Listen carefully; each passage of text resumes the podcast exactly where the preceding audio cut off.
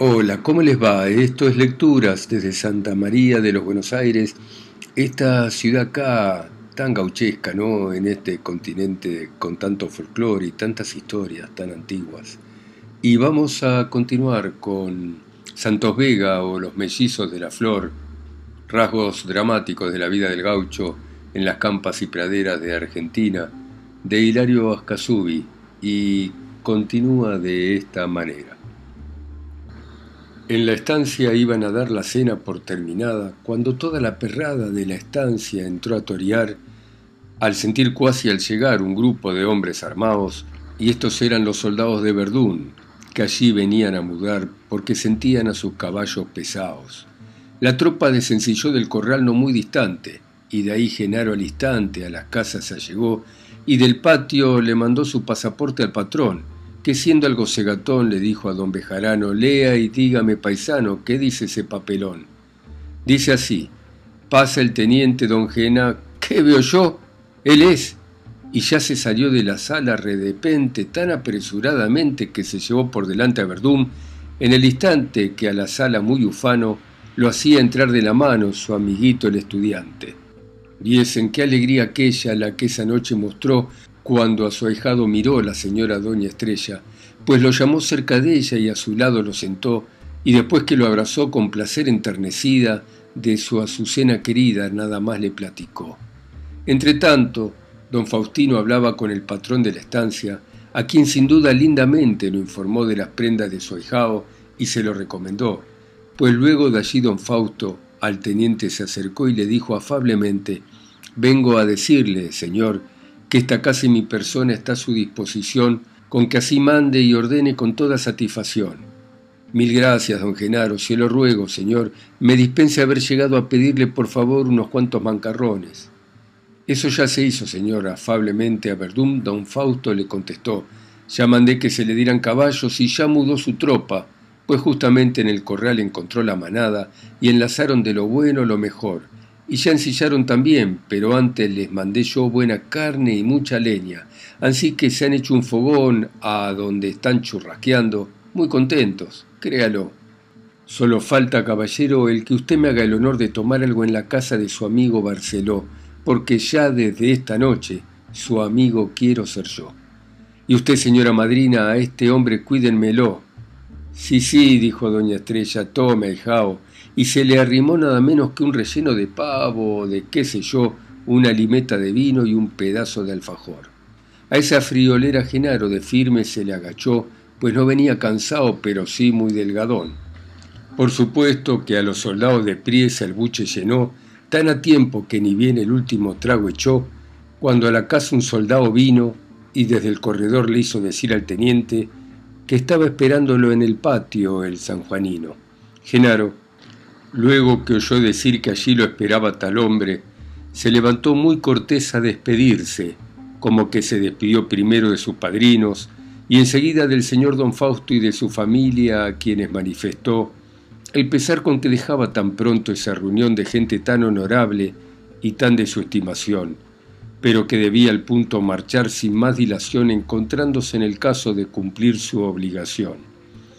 Finalmente a sus padrinos, a don Ángel y al patrón de la casa, con cariño la mano les apretó y dando las buenas noches les dijo el último adiós.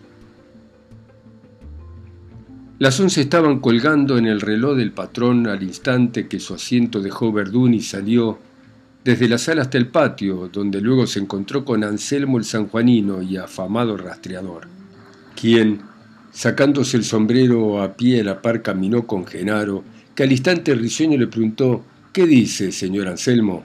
Ya estaba esperándolo para que me diga si lo hallaremos. Anselmo. ¿Cómo no? Si ayer desde la chichilla salí pisándolo y ya sé más que el alcalde tocante a ese salteador. Verdún. ¿Cómo así? ¿Quién lo ha informado? Anselmo. Mis ojos no más, señor. Verdún. ¿Luego usted ha visto al malevo? Anselmo. No he precisado, señor, verlo para asegurarle dónde estuvo ese ladrón hará como doce días y lo que allí se robó. Y ese robo, ¿quién lo tiene? Ya sé también, créalo, y sepa que lo tenemos cerquita, tocándolo. Verdún. ¿De veras? ¿Y no se irá? Anselmo, ¿a dónde se me ha de ir que yo no se lo encuentre? Verdún, veremos. Anselmo, vamos a verlo, señor, no sea morir de antojo. Verdún, bueno, Anselmo, vámonos, al instante si el caballo de usted se halla. Anselmo, superior. Verdún, entonces no hay que esperar, dijo el teniente, y llamó al blandengue que atrás de él se vino del corredor y le dijo seriamente, Vaya a cabo centurión, mande que carguen las armas, lo que apaguen el fogón y haga montar a caballo, vaya pues que allá voy yo. Ansí lo hizo, pues en cuanto su doradillo montó, al frente de la partida el tranco suave marchó, a la par y platicando con Anselmo el rastreador, el cual, desde que salieron de la pascana, tomó el mismo rastro que Trujo cuando a la estancia llegó. Como marchaban despacio, el teniente precisó de tomar otras noticias que necesarias creyó, y por eso el sanjuanino marchando le preguntó, con que Anselmo, dígame, ¿a qué hora fue que salió usted ayer de Chascomún? Anselmo, antes de nacer el sol, porque muy de mañanita el alcalde me llamó y me dijo, ahora mesmito de juro y de obligación, es que salga usted a rastrear a un malevo mocetón que ayer tarde en la chichís alevemente mató a Machao en su ranchito, donde muerto lo encontró un nutriero que allí mismo como pudo lo enterró. Verdún. ¿Pero qué nombre o qué señas el asesino le dio? Anselmo. Con siguranza ninguna, pues el alcalde me habló apurado por despedirme y a disque se refirió diciéndome ese malevo es un gaucho mocetón que ahora cosa de siete años disque juido se escapó de la costa del Salao y que entonces por diablón don Blas el finao alcalde, que está gozando de Dios, dice que acá en la misma villa lo hizo agarrar y mandó que le pelaran la cola, y que luego se perdió el muchacho de estos pagos hasta hoy, que corre el rumor que por la guardia del monte ha vuelto a caer mocetón, y dice que completamente hecho un bandido feroz que anda robando y matando por el sur, donde mató ayer mismo en la chichiza Machado el pescador, lo que es cierto, con que ansí vaya pues, Búsqueselo a Verdún, que prevenido atrás de usted a la oración, o un poco más tardecito va a salir sin delación con una buena partida y en la misma dirección por donde va usted a rastrear ese asesino ladrón que es, dicen, un yesquerudo de los de marca mayor. Velay tiene mi teniente lo poco que supe yo por boca del mismo alcalde al darme esta comisión. Verdún. Pues Anselmo no es tampoco a mi entender, sépalo. Ahora dígame, y después de eso, ¿qué le sucedió? Anselmo. Que al ranchito de Machao llegué como a las dos de la tarde y al instante de apiarme ya vi de yo que un gaucho de bota fuerte había el día anterior llegado ahí y cuando el viejo a recibirlo salió en la puerta de paró ese gaucho lo mató. Verdún. ¿Y al disjunto usted lo ha visto? Anselmo. Medio ansí, de refilón, pues estaba junto al rancho mal enterrado, pero yo cuando lo iba a ver de cerca ese tiempo, mi atención la fijé en unas pesadas de un caballo tranqueador que las conocí al momento, y dije, gracias a Dios que agarrarme facilita dos pájaros de un tirón, es decir, al asesino y al parejero mejor, que ahora poco le robaron en el monte a mi patrón que fue don Roque Valdés. Robo que lo supe yo estando enfermo hace poco, cuando el patrón me llamó y no pudiendo ir de pronto, sin duda el hombre mandó que rastrearan su caballo y algún otro rastreador y hasta ahora no lo ha encontrado sin duda, porque si no el rastro de ese alazán no lo habría visto yo esta tarde en la Chichis, ni tampoco un salteador vendría montado en él. Pues no hay duda que se apió allí de ese parejero y que a montarlo volvió en la Chichis, porque junto al rastro del mancarrón pegado está el de las botas, y como allí no vi yo más rastro que aquel del gaucho que al pescador enterró, con el que vi de las botas y el caballo me basto. Y ya dije, anda calandria, que yo sigo atrás de vos hasta hacerte enchalecar, anda nomás, salteador. Legua y media habría andado Verdún desde que salió de la estancia, platicando con Anselmo el rastreador, cuando éste le dijo, aquí, si usted permite, señor, haremos salto un ratito y luego con precaución y silencio seguiremos. Pues por aquí el salteador esta noche muy borracho en ese pajal se entró, Belay, junto a ese hormiguero. Verdún. Bueno, pues parémonos. Y en el instante hacer alto a la partida mandó, Luego ahí mismo al sanjuanino de nuevo le preguntó si había visto borracho al malevo cuando entró esa noche al pajonal. Anselmo. No lo he visto, no señor, pero por el rastro digo que venía pesadón y mucho, pues su caballo ha troteado sin dirección fija, porque al bambolearse de un lado a otro el salteador, el movimiento del cuerpo le ha seguido el mancarrón, dando a la zurda dos trancos y a la derecha otros dos, y al ver ese culebreo, por supuesto, me bastó para decir entre mí, va mamao ese ladrón. Juicio en que me confirmé cuando eso de la oración sobre el rastro al estos chifles, velay, pues por el olor se ve que son de aguardiente y que están secos los dos, lo que dice claramente que ese diablo los secó hasta mamarse y que luego con la tranca los perdió, por supuesto sin sentir. Y por eso digo yo que a eso de las nueve y media esta noche se metió borracho en ese pajonal y ahí debe estar. Verdún, ¿qué horas son? Anselmo, voy a decirle al instante, déjeme ver mi reloj y mirando a las estrellas, son las doce, respondió. Serena estaba la noche y en tal silencio que no se sentía en aquel punto ni volar un moscardón. A esa misma hora la luna, llena y pura como el sol, en el centro de los cielos brillaba con resplandor, aunque a veces la tapaba uno que otro nubarrón, para dejarla salir luego con más esplendor. Eran las doce cabales, como dijo el rastreador, cuando al dar allí el teniente de alto y pie a tierra, la voz la partida allí mismito hizo alto y se desmontó. Desenfrenen los caballos, volvió a decir, y ordenó que amarrasen los coscojos de los frenos, pues notó que hacían ruido en la marcha, y para más precaución, como traían los soldados sables vainas de la tona donde cascabeleaban las argollas, le mandó que las ataran con tientos, todo lo que se cumplió hasta enfrenar los caballos. Cuando ya pronta quedó para volver a montar la partida, sucedió que a toda la luna entera una nube la tapó de manera que en tinieblas todo el campo se quedó. A ese mismo tiempo un tigre allí muy cerca bramó, tan fiero, que a los caballos tal inquietud les entró que estaban por disparar. Cuando el teniente mandó que montaran al instante, lo que el vuelo se cumplió porque, de un salto en su flete, cada soldado se orqueteó. Iban a marchar de allí cuando en esa dirección Mirando Genaro al rumbo de adonde el bramido salió, vido a una cierta distancia varias chispas y advirtió que el lince, aquel sanjuanino, al mismo tiempo las vio porque le dijo al instante al teniente a media voz, Velay, luce el chesquerudo de la chichizo el labón, o será algún tuco tuco. ¿Qué le parece, señor?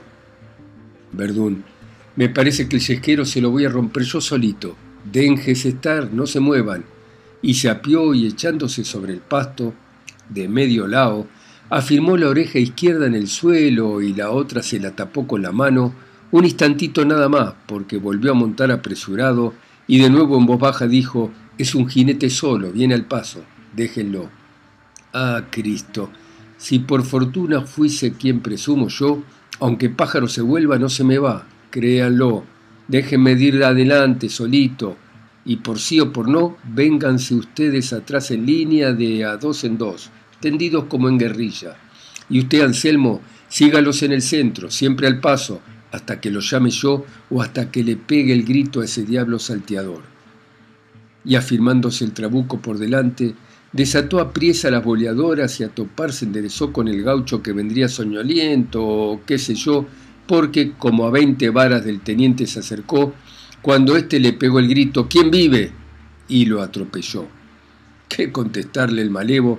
Sin duda se le trabó la lengua en ese momento, pues apenas atinó a dar vuelta como un trompo su caballo y disparó. ¿Qué pingo traería el gaucho entre las piernas, señor? Que apenas le hizo dar vuelta, como centella rompió y atrás más de media cuadra a Genaro lo dejó. Pero ay mi alma.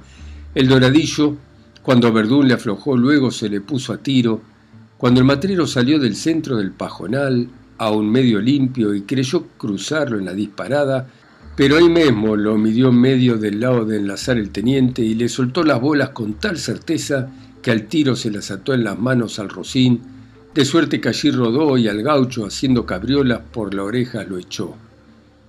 De parado salió el malevo como que era parador, y creyendo resistirse a su pistola acudió, pero al ir a martillarla ahí mismo se le cayó el pie de gato del arma Y entonces quiso el facón pelar de entre las caronas, pero tiempo no le dio Genaro que se le vino listo encima, y le abocó el naranjero y le dijo, echate al suelo, ladrón, boca abajo, echate ya, ligero, porque si no ni para enfermo te dejo de un trabucazo, por Dios. Al oír Anselmo el quién vive, con seis hombres se lanzó sobre el rastro de Genaro, y justamente llegó a rodear al asesino cuando Verdún lo postró. Entonces para amarrarlo también Anselmo sapió pegadito a la cabeza del malevo y se agachó para atarlo tan de firme que no lo descoyuntó porque ahí mismo el sanjuanino, más arriba del talón, el prisionero iracundo tal mordiscón le prendió que cuasi desgarretado rengueando Anselmo salió porque la bota de potro y los niervos le agujerió. Finalmente allí el malevo como un Cristo se dejó amarrar codo con codo y de allí no se menió hasta que lo levantaron y un blandengue lo paró de modo que le asentase en la cara el resplandor de la luna. Entonces fue que al verlo reconoció Verdún a Luis, el mellizo de la estancia de la flor. De un guapo no hay que esperar que tiranice a un vencido. Vean pues cómo al bandido lo hizo Genaro tratar después de haberlo rendido. Se opuso serio el teniente a que a Luis lo enchalecaran ni de grillos lo cargaran, con esposa solamente dijo que lo aprisionaran. Eso sí, le hizo quitar el caballo parejero por ser robado, lo primero, y le mandó registrar las maletas y el apero. Esta maniobra se hacía allí en la misma parada, a donde fue la apretada de Luis, y cuando sería la una de la madrugada. Genaro estaba paciente viendo hacer la operación mientras Quería el ladrón con los ojos al teniente abrazarle el corazón. Del registro resultó que habiéndosele encontrado varias prendas de machao, ya el mellizo confesó que lo había disjunteado. Luego, aparte al rastreador, el teniente díjole, Anselmo, pregúntele en qué día el pescador lo mató, dónde y por qué. Y oiga, me parece bien que usted, que es tan vivaracho, le dé a entender a ese guacho, el que sabemos también, que él mismo mató a Vizcacho. Al instante el sanjuanino la enganifla penetró y dijo, déjemelo, mi teniente, al asesino, yo voy a expulgárselo. Anselmo era viejo asiao por las prendas que lucía, y desde que no venía vestido como soldado, luego dijo, aquí es la mía. Fingióse pues ser alcalde del partido y de improviso serio le dijo al mellizo, che, guachón, aquí es de balde el que te hagas el petizo porque desde ayer sabemos que vos mataste a Machao. Solo el por qué has reservado, y saber también queremos a quién más has disjunteado. El mellizo. ¿Cómo es eso? Dígame, por más alcalde que sea, ¿por qué me gruñe y tutea? ¿Acaso es porque me ve aprisionado con manea? Anselmo. Es porque así mereces de justicia ser tratado por malevo consumado. Ansí no te retobés y aguantá guacho malcriado. A Luis se le conocía que la cólera lo ahogaba cuando Anselmo lo miraba, pues de rabia se mordía y a dos manos se rascaba. Al ver eso el sanjuanino volvió a decirle taimoso, yo soy alcalde cargoso, responde pronto, asesino, y no te hagas el sarnoso. Habla pues, que no tenés ni frenillo ni mordaza, si yo he de tener cachaza, y si no me respondés ya verás lo que te pasa. El mellizo. Amenazas, Ríase como yo me río aquí, aunque presumo, eso sí, el que amenazas a usted no lo harán reír como a mí. Y escuche, señor alcalde, a buenas pregúnteme y a todo responderé, porque a rigores de balde ni a balazos hablaré. Anselmo. Velay tiene, así me gusta, se lo digo sin malicia, que es para mí una delicia ver que a un hombre no lo asusta ni el rigor de la justicia. Vamos a ver pues, señor, si sos quiebra verdadero o sos un maula embustero, ¿Por qué has muerto al pescador? Responde, gaucho coquero. Porque me agravió Machado hace tiempo, dijo Luis, cuando yo era un infeliz. Por eso ayer me vengado de esa ofensa en la chichis. Ya sé que a eso te costeaste, dijo Anselmo, y sé de cierto que a tu compañero el tuerto Lores también lo mataste. Pero, ¿qué has hecho del muerto? Aunque yo sé dónde está, según noticias tengo, pero a las tuyas me atengo por ver si hablas la verdad o te haces el chancho rengo el mellizo. Yo a Vizcacho, a la verdad, causa de sus groserías, recién hace cuatro días que contra mi voluntad lo maté en las averías. porque Lores Pesadón en la cara me escupió, y en la chanza le puse yo en medio de punta el facón a donde él mismo se ensartó. Eso fue fatalidad, y pongo a Dios por testigo, que es lo cierto esto que digo, pero también es verdad que Lores era mi amigo. Ahora, ¿dónde está el disjunto? Si quieren lo llevaré, pues yo mismo lo arrastré a un bañado, donde por junto con carrizos lo tapé. En fin, ya me ha preguntado todo lo que usted ha querido, y con lo que he respondido bastante hemos platicado con que así asunto concluido. En cuanto supo Verdún del Luis tal declaración, creyó concluir su misión entregando en Chascomún al asesino y ladrón. Hizo pues montar su gente ordenando que un soldado llevase al preso de Nancao como provisoriamente hasta salir del bañao. Luego afuera separó tres hombres de su partida y un cabo al cual enseguida el criminal le entregó con la orden bien entendida, que de allí sin dilación a la salada marchase y que allá luego montase al preso en un mancarrón y a Chascomún lo llevase. Derecho de las saladas a la villa y sin ladearse al poniente ni acercarse mucho a las encadenadas y que al instante marchase. Esta orden le dio Verdún al cabo por la razón que al darle la comisión se le dijo en Chascomún que esperaban un malón. Ansí, el teniente quería del salteador aliviarse para en caso toparse con los indios ese día, con sus doce hombres florearse. Luego el deseo y la pena con que Genaro se hallaba, por ir a ver cómo estaba su idolatrada Azucena, a otro rumbo lo llevaba. Finalmente, a la salada del cabo al trote salió, al mismo tiempo que vio que hacía las encadenadas, Genaro también rumbió. Y el tal cabo se portó perfectamente según las órdenes de Verdún, que esa noche a Luis lo halló enjaulado en Chascomún. Bueno, dejamos acá al mellizo preso y seguiremos mañana. Ustedes en sus países, ciudades, continentes, islas o pueblos, escuchando a Hilario Ascasubi a través de mi voz acá sola y lejos en Santa María de los Buenos Aires. Chao, hasta mañana.